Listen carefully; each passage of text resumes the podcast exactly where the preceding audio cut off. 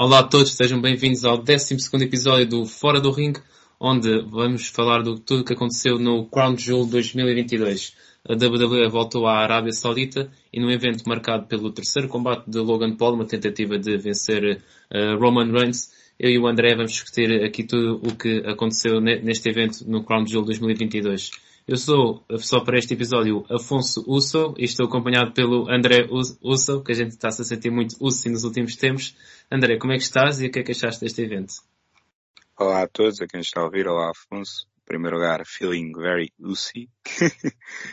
um, gostei do evento. Uh, é um pouco aquilo que já tínhamos falado nos últimos dias que o Triple H pegou no, nos eventos, aquela chamada fórmula takeover poucos eventos, este se calhar um bocadinho mais de eventos, mas com tempo para se desenvolverem. Mesmo os combates de, de tag team pelos títulos femininos e masculinos tiveram realmente aqui tempo para, para uma história se contar, tiveram o seu protagonismo, portanto foi um, foram um paper, foi, neste caso um PLE, um Premium Live Event bastante, bastante interessante como às vezes costuma ser, às vezes estes na Arábia Saudita, já tivemos muito maus, mas também já tivemos muito bons. É quase como um glorified house show. Um, e tivemos para mim uma prestação, já, já vamos abordar isso, uma grande prestação do, do Logan Paul. Ele realmente tem ali qualquer coisa, um, mas no geral foi, foi um bom evento uh, ao furtamento que tem sido, principalmente nos últimos os, os eventos na Arábia Saudita, têm crescido de, de qualidade e acredito que esta parceria vai continuar, porque também há aqui muitos milhões investidos para, para a WWE e acredito que o Triple H eh, na frente da, da companhia vê cada vez mais essa qualidade a crescer neste tipo de eventos. Sim, a parceria vai continuar, nem que, seja, nem que seja pelo facto de haver um contrato que foi assinado em 2018, com a duração de 10 anos, para a WWE precisamente realizar eventos no país do Médio Oriente. Mas começando já então para falar nos combates deste evento, e começamos com um combate entre dois bisontes, por assim dizer. Brock Lesnar uh, venceu Bobby Lashley, um combate que Lashley até dominou por grande parte, chegou a aplicar quatro spears, mas Brock Lesnar resistia, resistia sempre. Brock Lesnar não, não deu muito ar da sua graça, aplicou uns suplexes, um F5 ao qual Lashley escapou, depois o Lashley aplicou o Hurt Lock e o, durante longos minutos, o Brock Lesnar a certa altura parecia que ia desmaiar e o Lashley ia vencer de novo uh, Brock Lesnar. No entanto, uh, Brock Lesnar deve ter andado a ver o combate entre o Bret Hart e o, e o Stone Cold no Survivor Series porque enquanto estava a sofrer a submissão, o Brock Lesnar usou o canto para se atirar para cima de Bobby Lashley e assim aplicar um pin que lhe deu a vitória. André, gostaste deste combate e o que é que achaste desta desta, digamos, faceta de Brock Lesnar em que, que basicamente só ganhou por uma unha negra. Eu acho que claramente este combate foi para, para, contar uma história e foi o início de uma, de uma, espero eu, grande rivalidade e até tenho aqui uma ideia de como terminar esta rivalidade, que já, já vou falar mais à frente. Mas claramente a história que se contou foi que pela primeira vez há algum tempo nós vimos um Brock Lesnar totalmente vulnerável, um Bobby Lashley a conseguir dominá-lo o combate foi, até foi curto, não foi assim, uh, se calhar, o que malta esperava, porque também a WWE quer construir essa história acredito que com o passar da rivalidade os combates vão sendo melhores. Acho que este foi mesmo um combate introdutório uh, para, para o que é a rivalidade e contou essa história. O Bobby Lashley conseguiu dominar o, o Brock Lesnar, o Brock Lesnar ganhou, como tu disseste, por uma unha negra, e, a história vai continuar, claramente. Isto daquelas rivalidades que tem tudo para ser histórica, tem tudo para ser relembrada. Uh, espero que haja aqui combates de gimmick também, Last Man Standing, no DQ, o que seja. O que eu adorava que acontecesse era que esta rivalidade se prolongasse até a WrestleMania. Pelo meio podem ter um lesionado, por exemplo, o Bobby Lashley pode lesionar o Brock Lesnar ali durante uns meses para ele ficar fora, como já é também habitual na WWE fingir que está lesionado para que também tirarem o, o personagem, o lutador da, da, televisão durante uns tempos e que se, que se, que esta rivalidade avance até a WrestleMania e aqui a minha ideia seria um combate na WrestleMania dentro do Octagon. Os dois têm um historial de eh, MMA, UFC, o, o Lashley não teve no UFC, teve no Bellator, mas os dois têm essa, esse passado de de MMA, portanto, como melhor acabar esta rivalidade com um combate no Octagon na WrestleMania, um ringue especial para eles, e quem sabe um árbitro podia ser o Dan White, podia ser outra pessoa ligada ao Bellator ou ao UFC. Acho que seria uma maneira bastante interessante de terminar a rivalidade, pelo meio com mais combates e combates longos, porque isto são dois lutadores que é, basta dizer, vão para o ringue, destruam-se um ao outro e os fãs vão adorar. Acho que esse, esse por acaso era uma boa ideia seria algo único na WWE, algo que é também cada vez mais raro, vemos algo único. Acho que era uma, uma excelente ideia para a André. Às vezes tens umas ideias que podias mandar o CV lá para a WWE. Pode ser, pode ser que o Triple H me ouça. Vamos ver. Ele é sei que ele segue o bola na rede, portanto. É, era mais provável seres contratado pelo Triple H que pelo Vince, vamos ser honestos também, por isso. Sim, Sobre... o Vince, o, o, se fosse o Vince, eu tinha que dizer que eles tinham que acabar os dois a dançar. Ou seja, ou num combate ou num karaoke na WrestleMania, eu acho que aí o Vince contratava-me logo. Só, só por falaste sobre essa espécie possível combate MMA entre os dois, só por curiosidade, na, na MMA, Brock Lesnar tem um recorde de 5 vitórias e 3 derrotas, o Lashley tem um recorde mais impressionante de 10 vitórias e 2 derrotas. Fica aqui a dica dada pelo André Conte. Passando para o próximo combate, as Damage Control, Io Sky e Dakota Kai reconquistaram os títulos de equipas vencendo Asuka e Alexa Bliss. No último Raw, Bliss e Asuka tinham conquistado esses títulos, mas apenas 5 dias depois voltaram a, a perdê-los. Eu queria destacar duas coisas neste combate. Quando, quando a WWE, aliás, começou a fazer eventos na Arábia Saudita, nem se falava da possibilidade de haver combates de mulheres. Depois, Natália e Lacey Evans tiveram o primeiro combate feminino na Arábia Saudita e agora já é, já é comum, tanto que este evento até teve dois. Eu gostei muito no facto deste combate, como as mulheres têm que estar todas cobertas, mas elas aproveitaram, as quatro, para usarem os outfits, que acho que chamava muita atenção e também acrescentou algo a este combate. Outra coisa que eu também queria comentar contigo, André, e também podes-me dizer o que achaste deste combate, mas estes títulos de equipas femininos têm dado um pouco estilo batata quente. Foram primeiro conquistados por Alia e Raquel Gonzalez, forma algo surpreendente. Menos de duas semanas depois, as Damage Control ganharam os títulos. Agora no último Raw perderam para Alexa Bliss e cinco dias depois voltam a reconquistar o, os títulos. Achas que isto é mais uma tentativa da WWE ter diferentes mudanças de, de, títulos e também alguma, alguma surpresa sempre em todos os seus eventos? É sim, eu acredito que este combate e esta decisão foi um bocado uma maneira de primeiro preencher três horas de Raw, ou seja, o combate que aconteceu no Raw tinha que acontecer porque é preciso preencher três horas de, de Raw. E este combate, vamos ser sinceros, se, se Damage Control ganha, mantivesse os títulos no Raw, acho que pouca gente estaria interessada neste, neste combate.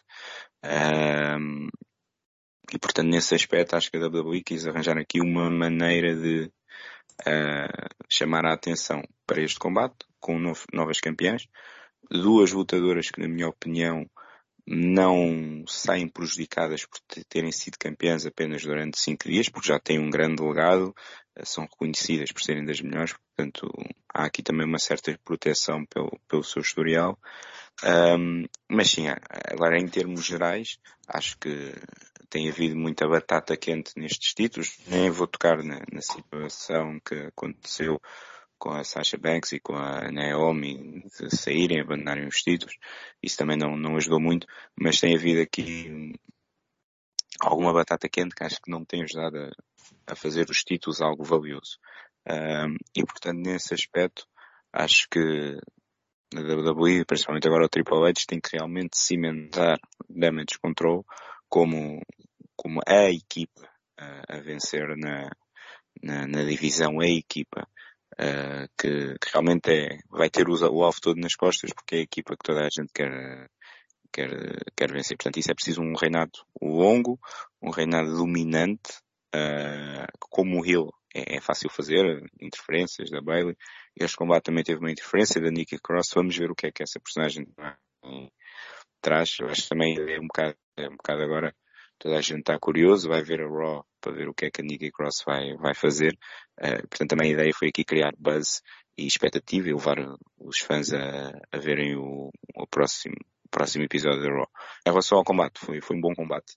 Uh, não estava à espera que tivesse tanto destaque e tantos spots. Parecia-me a mim aqueles combates fillers, até porque lá está, foi, parecia óbvio que e Alex iam, iam ganhar o típico rematch que existe só para cimentar os campeões e o combate, o resultado foi algo inesperado e o combate teve, teve bastante destaque para aquilo que eu estava à espera.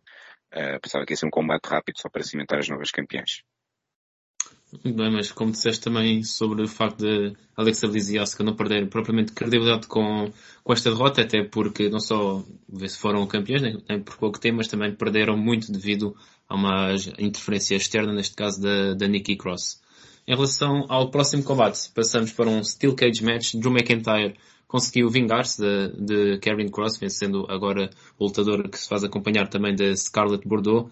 Foi um combate que eu gostei no geral. Sei que não és grande fã do, do Cross, uh, André, mas eu gosto da química que, que estes dois têm. São dois autênticos mastodontes que só, quase só sabem usar força bruta, mas eu gosto da química que eles têm, da história que conseguem contar. A Scarlett Bordeaux também acrescenta muito à apresentação de Karrion Cross e quase que dava de novo a vitória, interferiu do, por duas vezes ao impedir que McIntyre vencesse, mas o Scottish Warrior conseguiu mesmo escapar pelo, topo da jaula e acabou por, assim, equilibrar as contas em relação a combates contra Karrion Cross.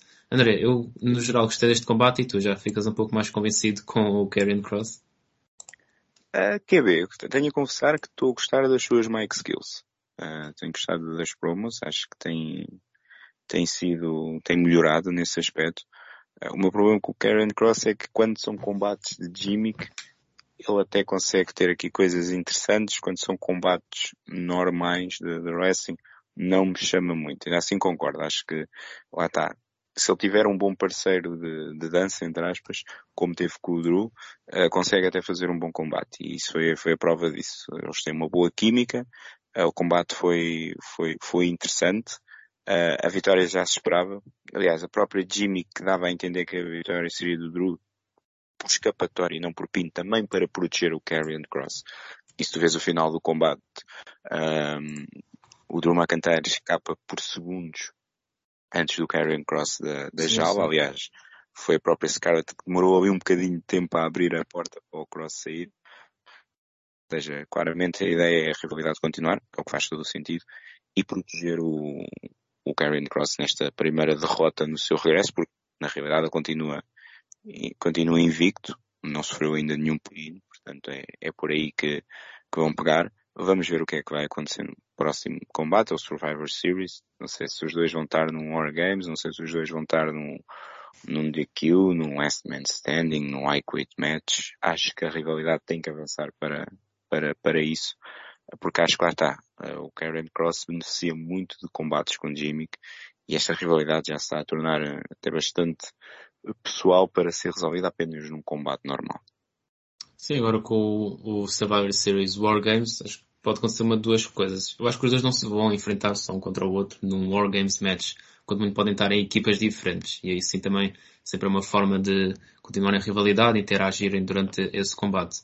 Depois o evento seguinte é o da WWE, será o Day One, no primeiro dia de, janeiro de 2023. Não, atenção, acho é. que, acho que pelo que estavam aí a dizer, o próximo pay-per-view vai ser só mesmo a Royal Rumble. Ou seja, Royal vamos ter para aí quase dois meses sem, hum. sem, era, era o que os reports diziam. Que oh, em princípio não vai haver Day One e Survivor Series vamos passar para a Royal Rumble. Não sei como é que a WWE vai fazer isso. Uh, provavelmente vai andar ali a dar mais fogo na Raw. Ah, pois estou agora aqui a ver. Eu, eu, há umas semanas, disse isso do A1 por causa há duas semanas estava a ouvir uh, o Wrestling Observer Live, que já agora é um bom programa para seguir, pelo menos no YouTube, tem lá sempre vídeos interessantes, em que o Dave Meltzer uh, estava mesmo a falar que há, há, há duas semanas de que o Day One seria um, um novo evento e que a WWE queria puxar por fazer sempre, ter sempre um evento especial no primeiro dia do ano. Mas agora a pesquisar estou a ver alguns sites em que o Day One está listado como pay-per-view, noutros não está.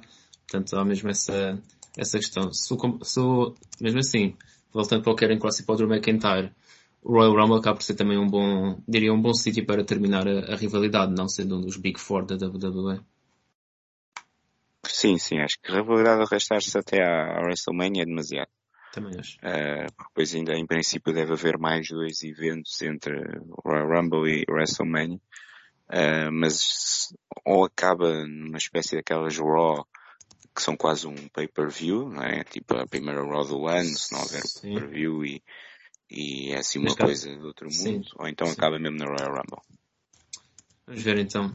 Para o próximo combate então, no Crown Jewel tivemos Judgment Day, Damien Priest, Finn Balor e Dominic Mysterio contra os DOC, AJ Styles e os recentemente retornados Carl Anderson e Luke Gallows. Um regresso engraçado porque sobretudo o Carl Anderson fez, fez muitas críticas à WWE depois de, sa de, sair de lá, críticas muito explícitas, mas agora acho que com a mudança do, do dono, digamos assim, com a mudança de presidente, acho que isso fez alterar as suas opiniões um combate frenético, os, todos os lutadores são muito bons. O Dominic Mysterio ter virado heel foi a melhor coisa que podia ter acontecido ao seu, ao seu personagem. Acho mesmo que ele está a florescer neste, neste papel. E nota-se até que está confortável e também até mais carismático. Ah, tá. Parece um, um, peixe dentro da Claramente é, é, o seu papel, é aquele para já. Estava-se a tornar demasiado genérico como face. Ia ser só apenas o filho do Rey Mysterio. E aqui está claramente a criar uma pessoa Uh, pá, o homem é assobiado como eu nunca vi, principalmente quando diz que o Eddie Guerrero é que foi o primeiro Dominic Mysterio. Uh, quero acreditar que algures, para quem acredita nisto, algures lá em cima o Eddie Guerrero deve estar a rir e a adorar isto. Uh, porque claramente o, o Dominic está, não, não digo que vai ser o próximo Eddie Guerrero, porque eu também não acredito que haja próximos Eddie Guerreiros. O Dominic tem que ser o próprio Dominic, mas está ali ó, a representar bem o seu pai biológico uh, e está claramente com um grande trabalho de, de ele. Uh, sabemos como é que isto vai acabar. Na WrestleMania será Rey Mysterio contra Dominic. Uh, acho que o Dominic tem, tem muito para crescer até lá. Espero que cresça porque pode ser um combate muito, muito, muito interessante. Até porque quem viu na SmackDown o Rey Mysterio teve um combate incrível com o Gunther e é incrível como é que o, o Rey Mysterio com esta idade ainda consegue dar combates excepcionais, sou suspeito, o Rey Mysterio é tipo o meu top 3 de sempre favoritos. Um, em relação ao, ao, combate, foi isso que tu disseste, acho que toda a gente teve o destaque que tinha que ter, uh, típico combate frenético onde a ação dava a acontecer em todo lado.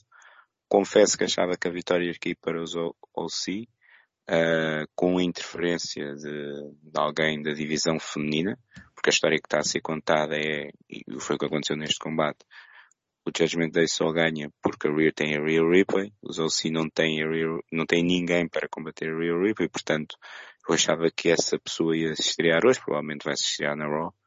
Um, e acabou também por ser importante uma vitória para o Judgment Day. Tinha visto um dado bastante interessante como equipa, vamos tirar o combate do Finn Balor com o Edge, porque aí era individual, mas como equipa o Judgment Day apenas tinha uma vitória em Premium Live Events, foi no Hell in a Cell ainda era o Edge. Ou seja, foi o Edge e Damien Priest contra Balor e, e AJ Styles. Ou seja, era importante também cimentar o grupo em Premium Live Events e portanto acho que a decisão é, é boa. A rivalidade vai, vai continuar, vem aí alguém da divisão feminina para equilibrar as forças, ele está com a Real Ripley. Muito provavelmente vamos acabar por ter um Wargames entre estas duas equipas, que é o que faz todo o sentido.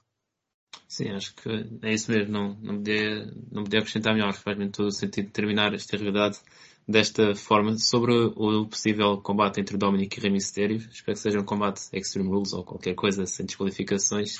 E eu já sei que ias falar do combate no SmackDown com o, o Gunter, mas de facto Rey Mysterio é interessante. Ele parece que não envelhece. Ele vai fazer foi ver 48 anos a 11 de dezembro. Tem, tem quase 48 anos e ainda continuava como se estivesse na casa dos 20. parece que tem 20. É. Não parece que tem 20. Incrível. E, portanto, e um combate com o Dominic... Eu não que o gajo tinha quase 50 anos. Estou a dizer, é, agora que me disseste. É, ele era um bocado mais novo, mas estou impressionado. É, 47 anos, 48 de 11 de dezembro. Portanto, aqui um, uma verdadeira lenda, não há dúvidas nenhumas também do meu top 3 favoritos de, de sempre. Um, e sobre o Rey Mysterio, só queria dizer que esse possível combate com o Dominic acho que também poderia ser muito bom porque o Rey Mysterio é alguém consegue trazer imensa emoção para, para os seus combates e vê-lo, só, só, de imaginar ele, imagina com um candlestick a pensar se deve bater no seu filho ou não, é, vai, é, um, é um momento que não, que não me sai da cabeça e espero que, que aconteça. Mas voltando para o Crown Jewel, temos um combate, diria, típico de Vince McMahon, Almost contra Braun Strowman, a ver quem era o melhor gigante, por assim dizer, ou o melhor mastodonte destes, destes dois. Para variar, Braun Strowman era o, homem mais pequeno deste combate. De facto, o Amos é, é, um, é um monstro autêntico.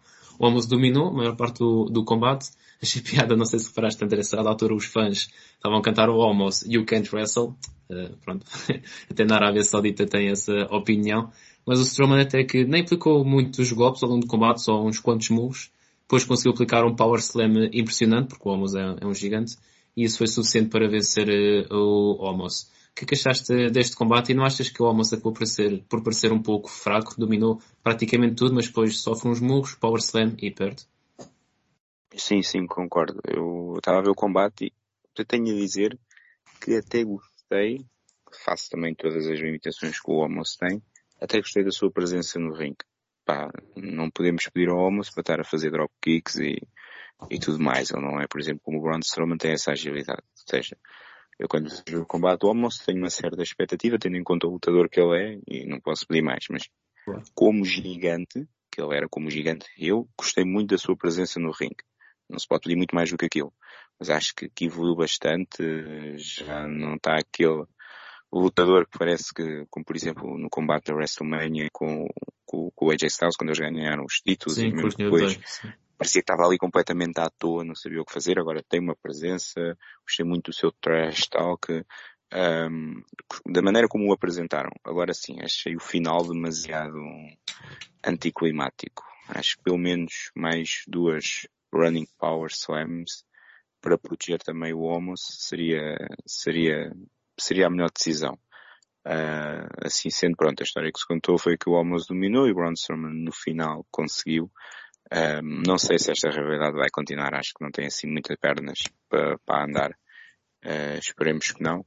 Vamos ver o que é, o que, é que vem aí para, principalmente para o Homos. Uh, evolui um bocado, lá está, como eu disse, não vai passar daquilo, também muito mais. Um, mas vamos ver, mas acho que esta rivalidade acabou por aqui, não tem muitas pernas para andar.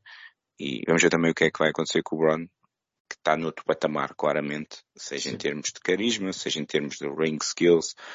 Uh, sempre achei o Roman podia ser o grande monstro, face, como quiserem nos chamar, porque ele funciona muito bem das duas maneiras desta geração.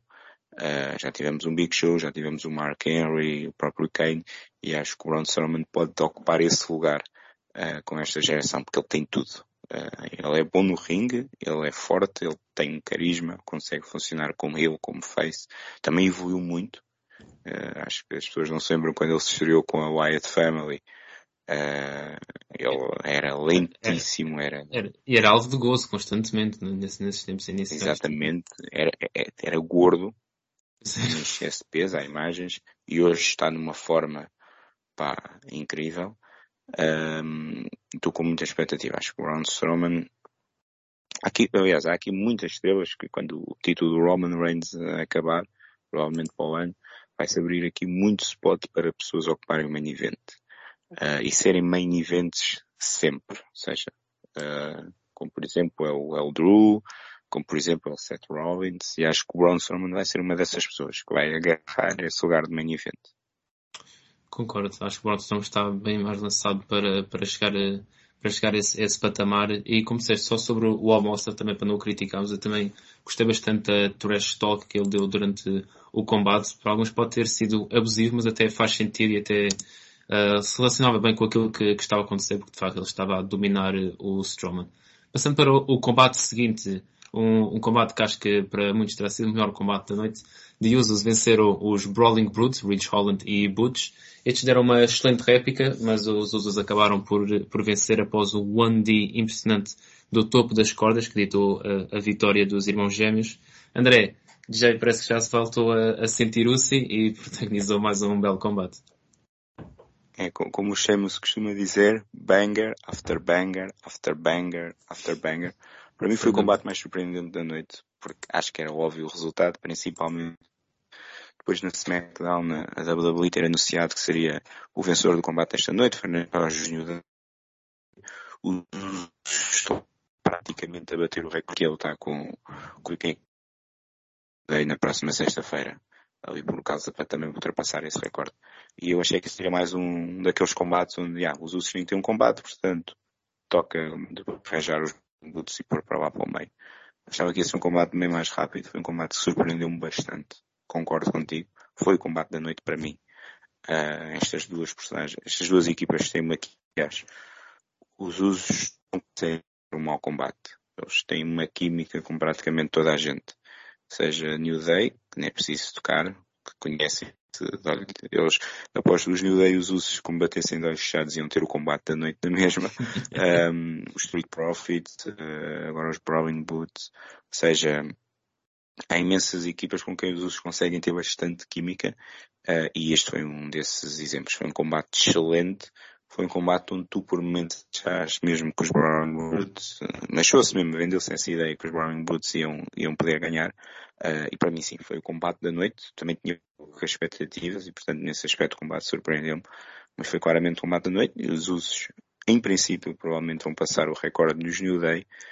E é mais do que justo. Uh, criar um nome, podem dizer, ah, mas é, são os filhos do Rikishi e e do The Rock, são da família The Rock e tiveram um caminho aberto, uh, tudo bem, mas chega um ponto onde tens de ser bom para combates. E isto não é apenas por são família que são, é porque realmente eles têm qualidade. E pode ser que o Triple H convença dois indivíduos também que neste momento estão noutra companhia, estão na IW, os FTR para o combate que nos foi roubado e assim FTR versus Usos é o combate sonho e espero que um dia esse combate aconteça. Eu também, por acaso o meu combate de sonho seria Usos contra Young Bucks, mas eu também sou mais uh, fã do, dos Young Bucks. Mas também com, com os FTR, claro que seria, que seria fantástico. Sobre os Usos, estava a falar que não ser, estar na WS oferecerem filhos do Rakishi. Acho que os Usos têm, são um pouco semelhantes ao Randy Orton e à Charlotte Flair, no sentido em que tiveram uma oportunidade devido às suas famílias, acho que não há, grandes dúvidas disso, todos os grandes nomes do wrestling, mas depois também ficaram na, na WWE, alcançaram muito sucesso porque também por, por, muito simplesmente são muito bons e também acho que também há que dar esse crédito, não é só... Sim. sim, exato. E não é só porque são filhos daquele e parentes do outro. Acho um exemplo bastante interessante que é a Charlotte Flair. Neste momento, não é filho do pai da Charlotte Flair, ou seja,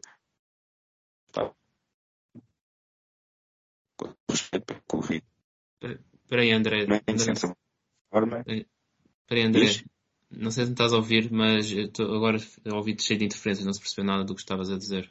Ah, ok. Eu estava a dizer que, okay. uh, dar aqui o exemplo da, da Charlotte Flair, que neste momento uh, ela antes era apresentada como a filha do, do Ric Flair, mas neste momento o Ric Flair é, é o pai da Charlotte Flair. Ela já é a Flair mais importante, mais famosa. E foi um bocado por isso tudo bem, pá. Toda a gente vê a, Charlotte como, ok, ela teve as oportunidades que tem por causa do pai. Mas uh, conseguiu criar um nome para ela. Uh, conseguiu fugir dessa sombra do, do pai, o mesmo com, com o Randy Orton, noutro patamar, porque o, o Bob Orton não teve o peso que teve o, o Ric Flair. E o que mesmo está a acontecer com os usos. Aproveitaram essa oportunidade e estão a criar um nome para eles, uh, que já pouca gente se lembra, que são os filhos do Rikishi, porque eles próprios têm o seu nome cimentado. Sem dúvida. Passando para o combate seguinte, novo combate feminino no Crown Jewel, entre Bianca Belair e Bailey, um Last Woman Standing Match, no qual Bianca Belair voltou uh, a levar Bailey de, de vencida. Um combate bastante caótico, com armas a serem usadas, elas andaram muito por todo, por todo o lado. Vi uma, um, uma coisa que nunca tinha visto ser utilizado na WWE, na IWC, mas na WWE nunca tinha visto um carrinho de golfe a ser utilizado num, num combate. Ah, não lembro-me agora, WrestleMania 17, pois foi. Mas, de qualquer maneira, foi um, um, combate caótico, eu diria que muito entretido. Houve um, houve um spot em que a Belair tirou a Bailey contra uma mesa, a mesa não partiu e a Bailey caiu diretamente no chão. Depois a Bianca Belair aplicou um powerbomb na Bailey, também pareceu bastante doloroso mas depois acabou por, uh, a Bianca Belair acabou mesmo por, uh, por vencer e André mais uma vitória para cimentar a Belair, também para deixar Bailey um pouco mais desesperado e também para se focar, se calhar, um pouco o foco na, na equipa de Dakota Kai e, e Oscar, já que estão a ter mais sucesso do que a sua líder. Sim, sim, foi, foi um resultado surpreendente. Eu sempre achei que seria a Bailey a, a vencer a, aqui a, a, Bianca para também depois levar essa história para a WrestleMania, porque quem sabe a, a Belair já venceu duas das quatro Horsewoman, faltava a Bailey e a Charlotte, e achava que a Bailey ganharia aqui o título nesta rivalidade e depois a rivalidade ia se prolongar, mais à frente, por alguma razão, a Bianca entraria, conseguia voltar a ter um combate no WrestleMania e ganhava. Um, não, portanto, estava à espera que, já tinha dito, estava à espera que ela ganhasse na, no último, no último evento e que agora fosse, ganhasse. Não sei o que é que vem para a Bailey, se vai servir agora como manager uh, de, de, da conta caída IO, uh, mas em relação ao combate, foi, foi um combate tremendo. Estamos a falar há pouco de químicas. Estas duas também têm uma química excelente. A Bianca Belair, Belair claramente se está a cimentar como a cara da divisão feminina e evoluiu bastante. Já era alguém que tu dizias, esta tem futuro, tem, tem o chamado It Factor e agora ainda aumentou mais esse It Factor uh, e claramente está, está no melhor momento da sua carreira. Uh, combates incríveis, carisma, Mike Skills, que não era o seu ponto forte, também está a melhorar. Uh, em relação à Bela, a Bela também já é quase uma espécie de veterana, já está aqui também para elevar um, as outras lutadoras. Uh, não sei se ocupará agora esse lugar mais de, de backstage, de, de manager. tudo aponta também que vamos ter aqui, vão estar envolvidas no War Games mas agora não sei se a Bailey acabará como, como campeã no final desta rivalidade, se esta rivalidade continuar. Muito bem, passando então para, não o combate seguinte, mas para o segmento seguinte, Bray Wyatt uh, foi, foi até ao ringue, onde teve uma promo e depois de novo um confronto com o seu Uncle Howdy, já tinha aparecido na, na semana passada e portanto eu queria aproveitar este momento, André, para discutir contigo este, este novo personagem de, de Bray Wyatt, que começava por dizer que eu sempre fui um grande fã dele, desde a Wyatt Family, depois sobretudo quando surgiu o The Fiend, estava completamente uh, atraído por toda a criatividade do, do Bray Wyatt. Ele sobre este personagem parece ser uh, o Bray Wyatt desde o início que, que ele está a ser ele próprio e parece ser mesmo isso, ele quase não está a interpretar nenhuma personagem, mas temos visto Bray Wyatt repleto de, de dúvidas, com, sempre a falar dos momentos em que ninguém gostava dele, em que ele duvidava de si próprio. E vemos o White a perder também um pouco a cabeça, como vimos no mais recente SmackDown. E agora temos tido estes confrontos com o Uncle Howdy, do qual o White parece ficar cada vez mais uh, enervado por quando o, o confronta.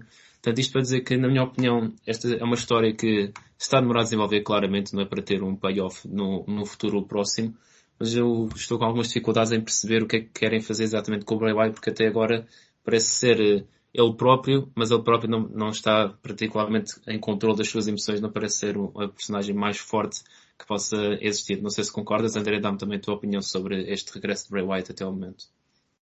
Concordo, concordo, e a ideia é mesmo essa. É nós ficarmos na dúvida, é nós ficarmos o que é que o Bray Wyatt vem daí. Uh, é uma realidade, é uma coisa que vai levar o seu tempo. Uh, é como ver um, uma série. Tu ficas sempre naquela, o que é que o Sim. próximo episódio vai, vai trazer? E aqui é claramente uma série. Parece-me a mim que a ideia é, como estavas a dizer, mostrar um Bray Wyatt mais humano, mais vulnerável, mais ligado às suas emoções, mas ainda com fantasmas na sua cabeça. O Uncle Aldi, até pelo discurso que ele teve neste segmento no Crown Jewel de uh, tu queres bater em toda a gente e estás-te a enganar, algo deste discurso, Parece ser quase aqui como um alter ego, um pouco como do Fiend era para o Firefly Funhouse. Um, eu acredito que o Uncle Howdy, há quem diga que é o que é outra personagem, que é o Botellas, já falaram que era o Alistair Black, já, já veio meio mundo. Uh, até já disseram que parecia o Hulk Hogan. Um, engraçado, e se forem a ver, esta personagem parece ser muito baseada no verdadeiro tio uh, do, do Bray Wyatt, foi também lutador do wrestling, irmão do IRS, o pai do, do Bray Wyatt. Uh, parece ser baseada nisso, não acredito que seja mesmo o tio, mas parece ser uma espécie de, de homenagem ao tio em termos de barba e de expressões faciais eu, é assim, ainda é muito cedo para ver, me parece um pouco isso. Ou seja, um alter ego do Bray Wyatt, alguém que está a mexer com a sua cabeça e que a história vai ser um pouco de, no final do dia podes ser humano, mas não podes uh, parar com aquilo que tu realmente és e, e o Bray passa-se e leva toda a gente. Vamos ver. É uma das histórias que eu estou mais curioso e que leva ao seu tempo, e ainda bem que assim é, porque quando o Bray Wyatt está no ringue é deixar a magia acontecer, porque o homem claramente tem o dom das palavras e eu não me importo que esta história leve o seu tempo porque estou confiante que vai ser uma história incrível porque este homem é um, é um gênio da criatividade e com o Triple H no poder uh, acho que esta história vai ter realmente aqui o, o desenvolver e o culminar que bastante interessante e que nos vai deixar todos espantados e todos ainda mais interessados no que pode vir a seguir para o Bray Wyatt, porque lá está. A genialidade deste homem é incrível e o Triple H percebe uh, com pouca gente e vai, vai fazer com que venham coisas boas por aí. Portanto, é esperar para ver. Estou muito curioso e acho que não se deve apressar numa história destas. Devo concordar mais contigo, por acaso, André, e com o Triple H no comando. Eu tenho a certeza que, que Bray Wyatt não, não, não, não queria entregar um, um script, um guião até agora nas suas formas, porque pela forma como ele fala também nota-se claramente que aquilo não, não, não parece nada ser, ser decorado, porque a delivery dele é, é, muito, é muito genuína e acho que isso também tem sido algo interessante nele porque é algo que nunca tínhamos visto. Ele, tinha, ele sempre foi bom em promos, mas não com esta faceta mais vulnerável como, como, estavas, como estavas a dizer. E o final de contas é que todos os SmackDowns o Bray Wyatt normalmente só tem uma promo de 2, 3 minutos, mas depois a malta acaba sempre toda por falar do, do que é que o Bray Wyatt fez recentemente, tanto sem dúvida. Ah, e que... aquela promo que, que, tu falaste, que ele tem aquela discussão com, com aquele funcionário, pá, sim, foi sim, incrível. Aquilo foi incrível, tipo, o Bray já disse e volto a dizer, o Bray se um dia desistir do wrestling, ele que vá para o Hollywood. Sim, Porque dúvida. ele tem um talento natural. Sem dúvida, ele a discutir com, com o segurança, a dizer, a tentar ser, é, é engraçado, ele está a tentar ser a pessoa mais simpática e compreensiva, ao mesmo tempo que está a dizer ao segurança que se não me pedis desculpa, eu vou-te matar quase. Está a ser sim, simpático, sim. aos berros, com aquele ar maluco dele, parecia ser sentido, ou seja, parecia que ele estava mesmo chateado com o segurança. Sim, sim. Sim, é muito. Bray Wyatt é, é, incrível, sem dúvida. É o resumo desta, desta parte agora do Fora do Ring. Passando para então a parte final deste episódio e do Crown Jewel, Logan Paul enfrentou Roman Reigns um combate uh, em, no qual Logan Paul quase que surpreendia Roman Reigns. Este acabou por ser o meu combate favorito, porque mais uma vez o Paul acho que superou as expectativas de todos. Ele parece que nasceu para isto, acho que quase que é, parece estranho o quão bom ele é ao fim de só ter apenas três combates. Claro que também ajuda a ter lutadores experientes, neste caso Roman Reigns também acho que se nota que fez de tudo para que Logan Paul fizesse boa figura e parecesse uma ameaça real ao seu, ao seu Undisputed WWE Universal Championship. Houve um momento que também, muito bom, que também nunca tinha visto na WWE, não sei se já viste o vídeo, André, em que o Logan Paul aplicou um Frog Splash no Roman na mesa de comentadores, enquanto gravava o, o Frog Splash com o seu telemóvel. E esse vídeo é, é, é algo... Não, ainda não vi, ainda não vi. Vi o segmento e vi que o telemóvel, até fiquei naquela, nexo do telemóvel. E depois é que percebi que o telemóvel era de um dos amigos dele, porque pensei mesmo, aí, coitado do fã, que está a gravar isto e alguém foi lá roubar, o Logan Paul foi lá roubar o telemóvel para partir no Frog Fest, mas depois percebi que era um, era de um, uma das pessoas, uns amigos dele que também tem, está no podcast. Uh, mas tem que ver esse vídeo ainda. É, tens que ver. E o Logan Paul também não terá problemas em pagar um novo telemóvel ao amigo, de certeza. No final, eu acho que o combate acabou por ser uh, ficou um pouco parado, não, não, não que não faltasse ação, mas houve muito, muita interferência entre a Bloodline e os, e os amigos de Logan Paul, pois até o seu irmão, o Jack Paul, uh, apareceu. Mas após essa tanta distração, Logan Paul faz um voo que me fez lembrar o Ricochet, de cá fora, de, de dentro do ringue, salta por cima das cordas como se não fosse nada. Mas já dentro do ringue, o Tribal Chief aplicou o Superman Punch seguido do Spear e mais uma vez com, uh, reteve o seu título num reinado que já dura há quase 800 dias André, mais uma vez, já quase que não há palavras para descrever eh, Logan Paul, porque de facto ele é, tem um talento natural para isto, não achas? Ah, tem. Uh, acho que se havia dúvidas sobre a qualidade do Logan Paul, eu acho que a comunidade do wrestling tirou essas dúvidas hoje e ele ganhou o respeito de, de praticamente todos. Já tinha mostrado isso em dois combates, ainda tinha ali umas arestas por, por limar, mas isso é normal mas hoje mostrou que tem claramente ali qualquer coisa. Uh, pá, se quiser ser a tempo inteiro o lutador, pode fazer coisas bastante interessantes. Ele teve muito, muito bem. Não esperava que no terceiro combate, e foi como tu disseste, o Roman Reigns ajudou imenso, mas eu não esperava ver esta qualidade no terceiro combate. Uh, tudo bem que foi alguém que, e é por isso que eu gosto de, a malta muitas vezes é um bocado cética uh, malta de fora a vir combater. Uh, e é verdade que alguns usam isto para seu próprio proveito e nem querem saber muito dos combates. Mas depois tens outros, tens o Bad Bunny, tens o Logan Paul, que é a malta que se aplica a 100%. O Logan Paul teve a treinar com o Shawn Michaels, teve focado só neste combate, um, e aplicou-se a 100%. Nota-se claramente que quer agarrar esta oportunidade, que quer lutar, não está aqui, claro que está por proveito próprio, porque no final do dia pagam-lhe ele quer receber o seu dinheiro, mas acho que isso é, é completamente normal. Mas claramente ele quer também aproveitar o máximo nesta oportunidade, provar à malta que apostou nele, a WWE, ele neste momento é uma estrela mesmo da WWE, assinou mesmo um contrato, diferente por exemplo do Bad Bunny, que foi apenas ali um, uma pequena participação, e ele quer claramente provar que essas pessoas, o Triple H, o próprio Vince, estão certos quando assinaram um contrato com, com ele.